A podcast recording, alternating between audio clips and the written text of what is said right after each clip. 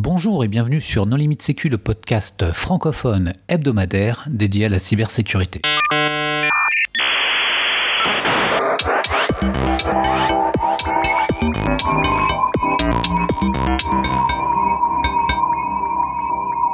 Aujourd'hui, un épisode particulier puisque nous enregistrons en direct depuis le CTF de Grehac et j'ai avec moi quatre invités pour parler de la conférence Grehac 2017. Est-ce que vous voulez bien vous présenter? Florent Tréhaut, vice-chairman du comité de programmation de Grehac. Marion Vido, l'autre vice-chairman du comité de programme. Euh, moi c'est Nix, donc euh, je suis étudiant et euh, trésorier de Security l'association qui organise Grehac. Xerkes ou Antide et euh, vice-président de l'association qui organise euh, Grehac. Alors, est-ce qu'on peut présenter la conférence Grehac en deux mots pour les gens qui ne connaissent pas? De- Depuis combien de temps ça existe? Quel est l'objectif? Combien de temps ça dure? Est-ce qu'il y a plusieurs tracks en parallèle, etc. Alors, euh, Grehac, là, cette année, c'est la cinquième édition. Euh, c'est une initiative euh, qui a été conçue par euh, une association d'étudiants, mais qui réunit des étudiants, des enseignants, des chercheurs, des industriels, des passionnés, et pas uniquement des grenoblois. Et l'objectif, c'est de réunir toutes ces personnes pendant une journée et de partager des connaissances, des expertises par l'intermédiaire de présentations, des conférences qui sont relativement classiques, des ateliers, workshops, et puis euh, un petit euh, CTF qui se termine euh, très tôt le lendemain matin. Donc c'est un événement qui dure 24 heures. Petite spécificité de cet événement, tout se fait en anglais. Et apparemment, on a des retours qui sont relativement positifs sur ce mode d'organisation. Enfin, je ne sais pas ce que vous en pensez. Ouais, je suis assez d'accord avec euh, ce qui vient d'être dit. Euh, Moi, je peux dire aussi que cette année, j'ai trouvé que le niveau d'anglais des speakers était assez homogène, euh, contrairement à ce qu'il aux années passées. Et euh, il y avait même des, des gens qui sont venus de, de partout dans le monde pour parler, enfin de San Francisco et d'ailleurs. C'est pas une- c'est vraiment une conférence internationale. Euh, oui, on a donc des gens qui viennent de Suisse, par exemple, euh, de Belgique, euh, de Paris, ce qui est très relativement lointain euh, pour nous. Malgré la grève du jeudi qui a bloqué une bonne partie des trains et la sortie du Beaujolais nouveau. Voilà, et ces deux événements ne constituaient pas des pré-chals pour le CTF, je précise. C'était simplement pour échauffer les participants. Et donc euh, nous avions euh, des personnes, des présentateurs qui venaient des US, qui n'ont pas eu trop de problèmes pour euh, trouver notre euh, ville au fin fond des montagnes. Et puis nous avions des personnes qui venaient de Dublin, et puis après, bien entendu, on a les participants à la conférence qui viennent d'un petit peu partout dans le monde, notamment euh, une équipe qui vient pour la deuxième année de Grèce uniquement pour faire le CTF. Bah, espérons qu'ils n'aient pas fait le voyage pour rien alors. Je ne peux pas donner de renseignements sur le classement parce qu'on ne le fait pas avant l'événement. C'est une équipe euh, oui, qui vient euh, qui est assez, assez forte quand même. Euh, Est-ce que vous avez des chiffres sur le nombre de participants? Enfin, combien de Grenoblois, combien de Français, combien d'étrangers? Alors la répartition exacte cette année, on l'a pas encore euh, sorti, on l'a pas encore va- ventilé. Donc Grehac cette année, c'était un petit peu plus de 300 personnes sur la journée pour les conférences, 200 personnes qui participent aux ateliers et au CTF. Pour l'instant, on estime à un tiers de personnes qui sont issues du bassin grenoblois. On a beaucoup de voisins lyonnais et suisses euh, qui viennent nous visiter et nous les accueillons euh, favorablement parce que eux-mêmes animent aussi euh, des événements liés à la sécurité et on va leur rendre visite. Mais on a quand même euh, pas mal de, de gens qui viennent euh, en dehors de, de les frontières, ce qui est assez sympa. Mais je- on n'a pas encore de chiffres. hein.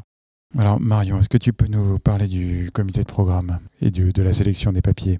Alors, le comité de programme, j'ai été contactée par Florent qui euh, m'a expliqué que cette année, euh, on mettait en place euh, une nouveauté qui était la parité dans le comité.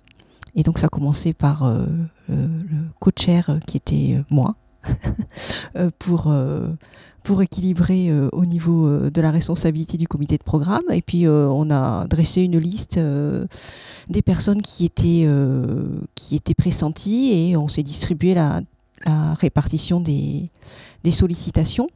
Une des choses qui m'a agréablement surprise finalement, c'est que euh, j'entends, c'est des choses que j'entendais euh, il y a quelques années contre la parité euh, forcée en disant ouais mais bon on va chercher des femmes parce que c'est des femmes c'est c'est pas terrible et puis en plus il y en a pas beaucoup et en fait c'était pas très compliqué à trouver suffisamment de noms de femmes à mettre sur la liste du comité et ça n'a pas été très compliqué à avoir la parité.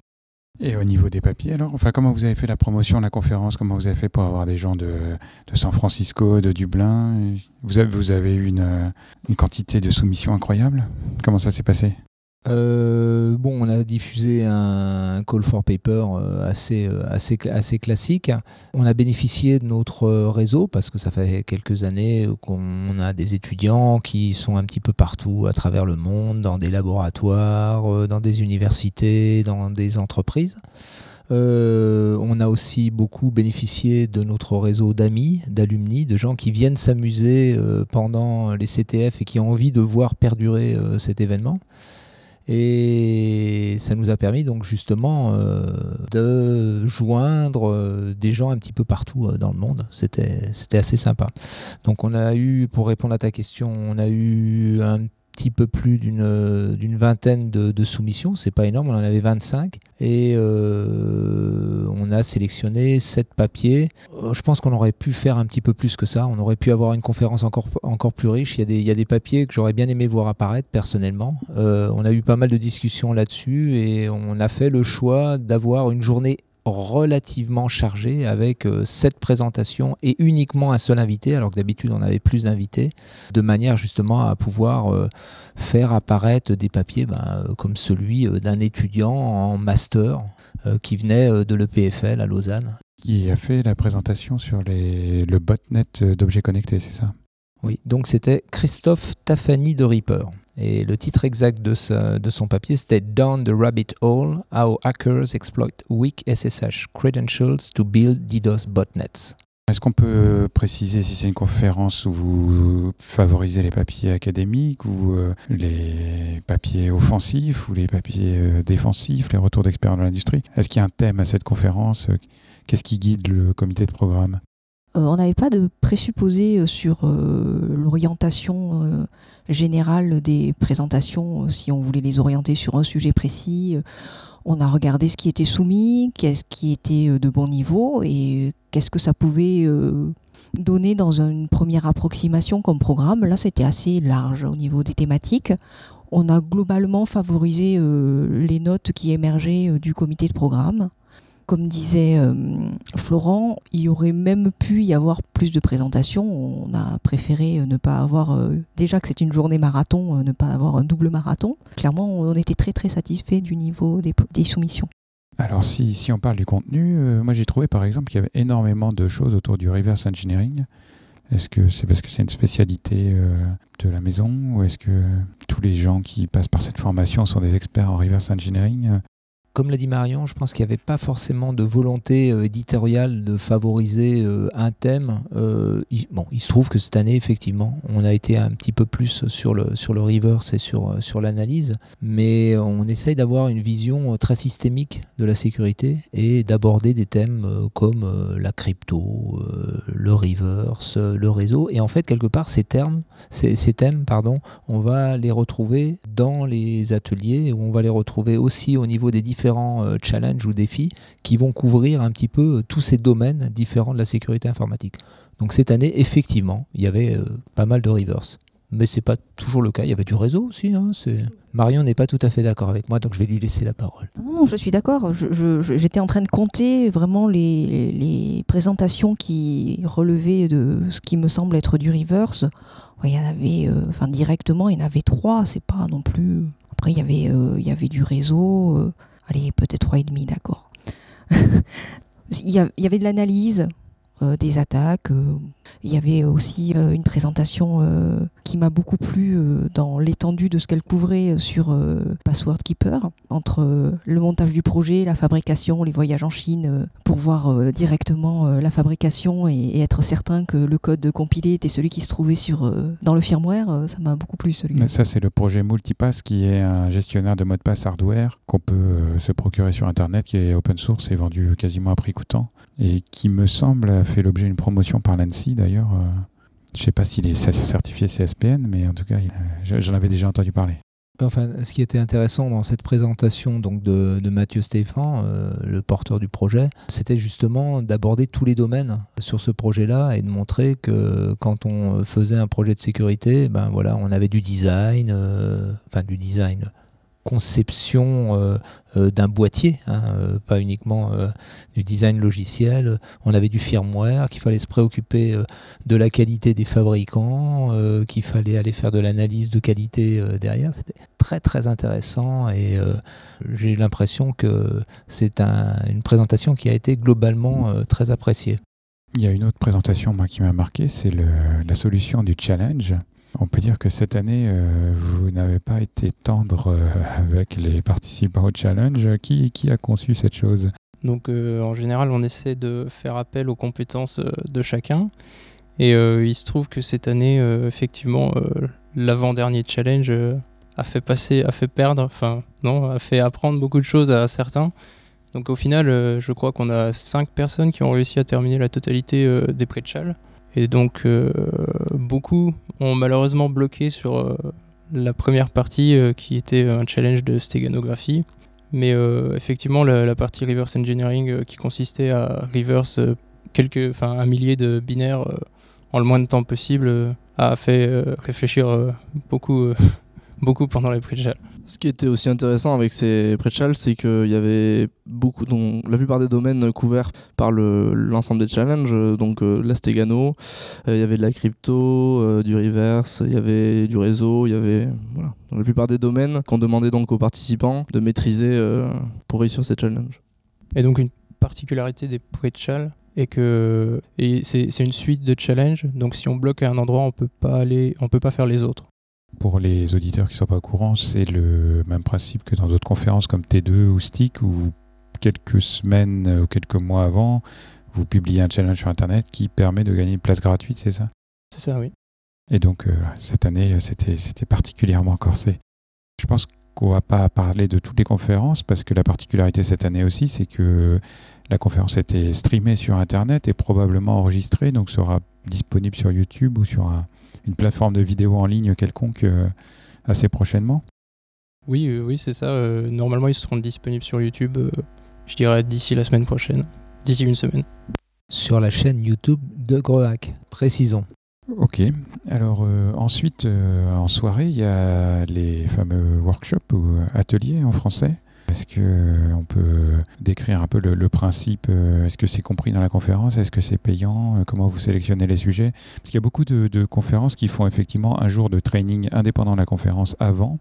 Vous, vous avez plutôt opté pour faire deux heures de formation en soirée. Comment ça s'organise tout ça? On essaie de faire en sorte que les personnes puissent assister à toutes les conférences, faire au moins un atelier et participer au CTF. Donc euh, il n'y a pas de workshop, d'atelier pardon, en même temps que les conférences, ni en même temps que le CTF. En général, c'est donc euh, des, des, créateurs d'outils qui viennent, euh, qui viennent présenter leur projet.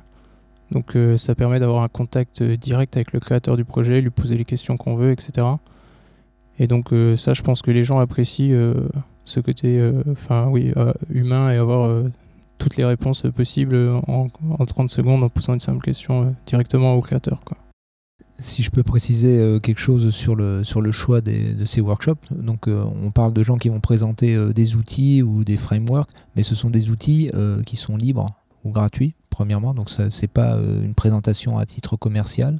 Euh, donc on a souvent euh, la possibilité d'interagir pendant une heure ou deux avec un ou les concepteurs euh, d'un framework de reverse engineering, euh, d'un framework euh, de génération de paquets, de manipulation de paquets. Bon, c'est divers et varié. Hein. Cette année, on avait du reverse engineering, bien entendu.